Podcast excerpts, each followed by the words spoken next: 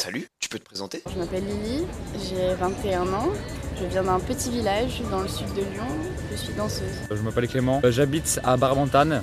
Donc c'est un petit village à côté d'Avignon. J'ai 16 ans et euh, je suis euh, du coup étudiant enfin en internat en seconde. Je m'appelle Laetitia, j'ai 16 ans, je suis à l'internat de Châteauneuf-de-Galore, j'habite à Saint-Symphorien-de-Zon, à côté de Lyon. Alors moi je m'appelle euh, Eugénie Amargier, je suis élève de seconde dans, les- dans le même lycée que Laetitia et j'habite dans le Cantal, c'est euh, un département euh, très peu peuplé au milieu de la France, en dessous de Clermont-Ferrand. Je m'appelle Julien, j'ai 31 ans, je suis cher rencontrer et de partager des choses ensemble. L'hospitalité pour moi c'est l'accueil euh, l'accueil de certaines personnes, l'accueil de ces personnes euh, pour les aider à se loger, à se nourrir. Si elles ont pas, elles pas les, c'est ce qui leur, euh, ce est nécessaire. Ouais, je pense la même chose. C'est- de l'accueil, mais euh, pas forcément quand c'en est pas nécessaire, mais genre quand la personne en a besoin. Enfin, même quand la personne n'en a pas besoin, c'est juste euh, quelque chose, c'est comme un peu de la politesse pour moi. C'est du bénévolat en quelque sorte, c'est vraiment un truc euh, gratuit, sans argent, où on accueille euh, tout type de personnes en quelque sorte. Enfin je pense. C'est un, ligne d'accueillir, ouverture, c'est de la confiance aussi.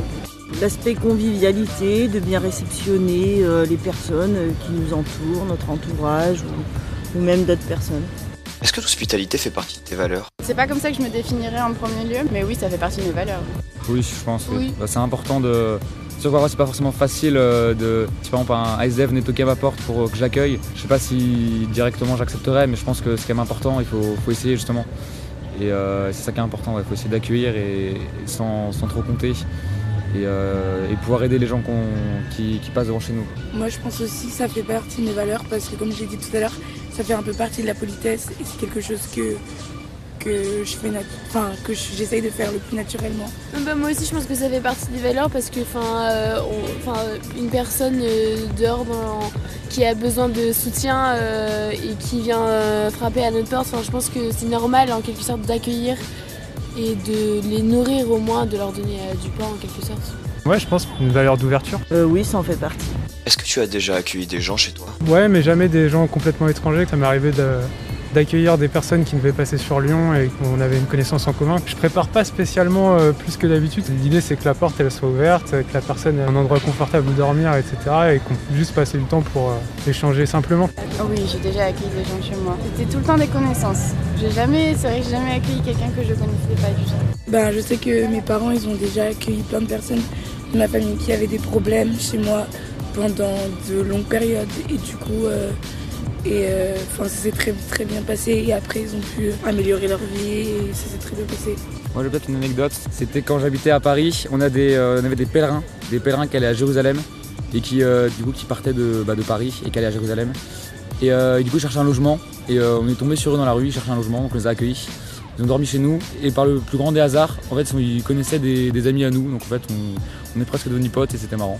Bah, nous c'était euh, des scouts, euh, ils faisaient euh, une explo et donc du coup ils nous ont demandé en quelque sorte pas refuge mais on les a accueillis, on leur a donné à manger Oui, j'ai fait la démarche euh, d'aider des personnes, que ce soit dans mon entourage ou extérieur. Par exemple, euh, il y avait des personnes qui avaient besoin d'une partie de mon jardin pour poser leur temps, pour euh, pouvoir rester juste la nuit et repartir le lendemain. Je leur ai donné de l'eau, enfin ce qu'elles avaient besoin.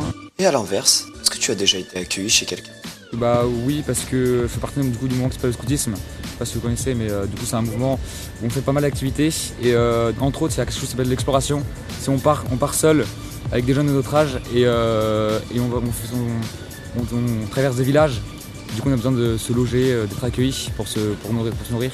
Et du coup, ouais, ça m'est déjà arrivé de, de demander l'hospitalité euh, à des personnes, euh, à des personnes que je connaissais pas dans des villages. Il y a aussi l'hospitalité, enfin, par exemple quand on est invité chez des amis, euh, enfin, euh, la, la famille qui nous accueille est très, euh, très accueillante et très généreuse. C'est un peu une forme d'hosp- d'hospitalité quoi.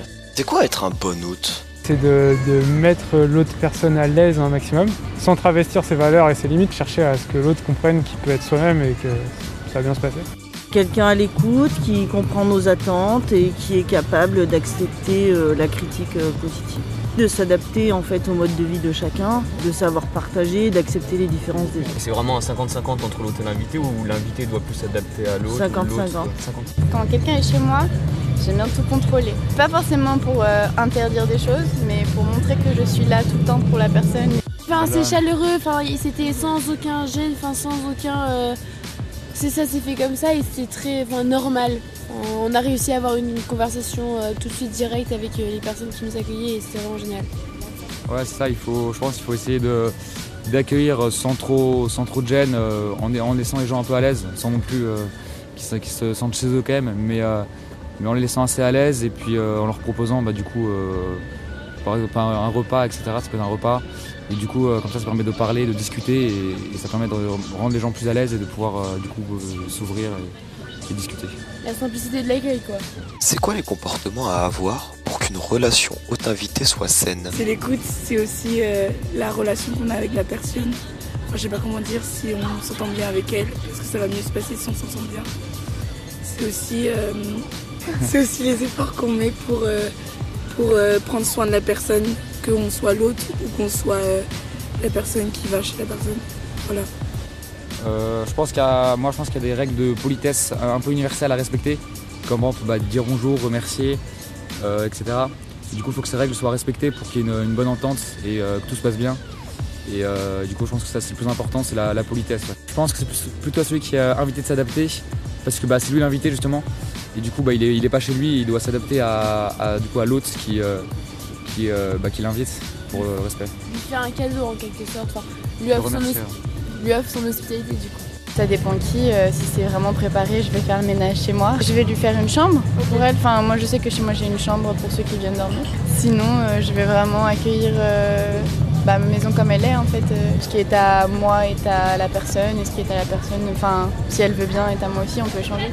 Est-ce que la pandémie a modifié tes habitudes d'hospitalité? Non, pas spécifiquement. Oui, par l'obligation, j'ai beaucoup moins accueilli, je suis beaucoup moins allée chez des gens, bah, je me suis trop- retrouvée très isolée. Non, moi je trouve que ça a un peu euh, réduit tout. Enfin, en plus, j'habite dans la campagne, alors déjà qu'il n'y a pas beaucoup de personnes, euh, il y en a. Bah là, il y en a pas.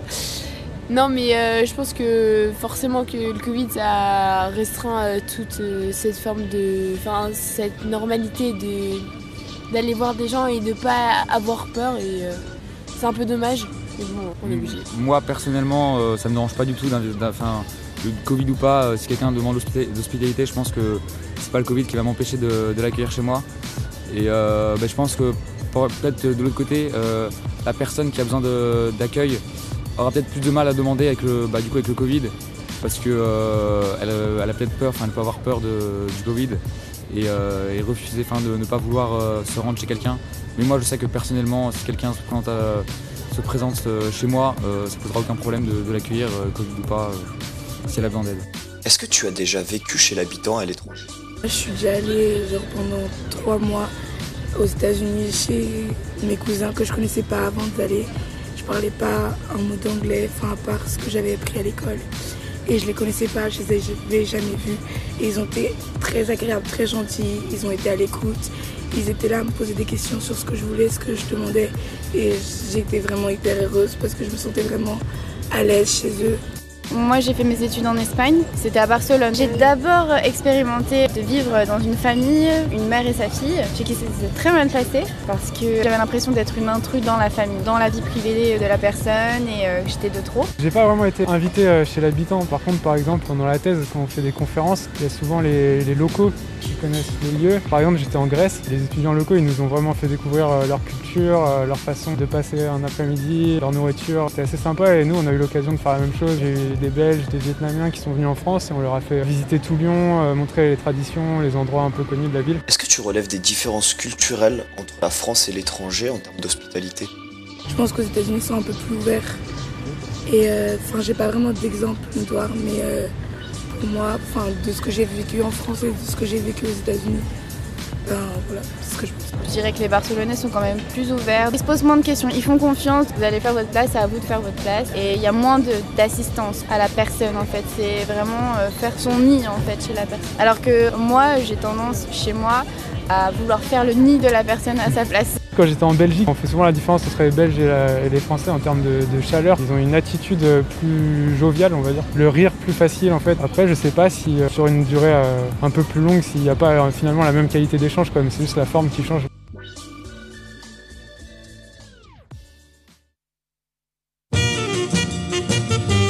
musicians, writers, and other artists Bienvenue à Radio Anthropocène. Avec Radio Bellevue Web et l'École urbaine de Lyon.